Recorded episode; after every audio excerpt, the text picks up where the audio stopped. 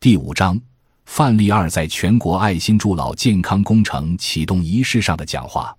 尊敬的各位领导、各位专家、各位同志，今天我们在这里隆重举行全国爱心助老健康工程启动仪式暨新闻发布会。我代表全国高科技健康产业委员会及全国爱心助老健康工程组委会，向今天到会的各位领导、各位专家、各位同志表示衷心的感谢。当前。我国经济形势正在稳步上升，正在走出国际金融风暴的阴影，全国的健康产业迎来了新的发展机遇，国家的医疗改革方案即将全面实施。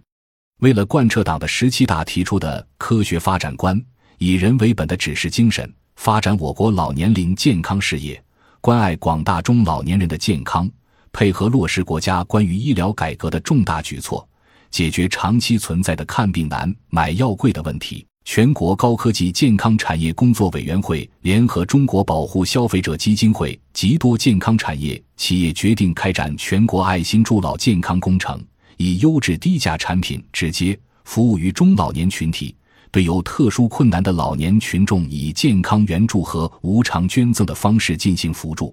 爱心助老健康工程以公益搭台、基金保证、科学指导。企业支持以全新的模式开展助老健康活动，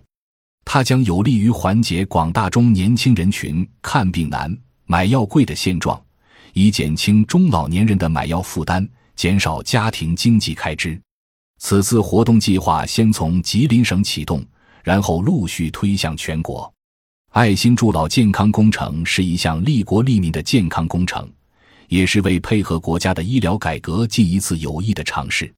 我们相信这项活动将会得到社会广大人群的积极支持和爱护。我们这次开展全国爱心助老健康工程，得到了成成制药股份有限公司、秦皇岛成成药业集团、吉林成成药业股份有限公司、威海成成科技有限公司的大力支持和赞助。在此。我代表全国高科技健康产业工作委员会和全国爱心助老健康工程组委会，对上述四个企业表示衷心的感谢。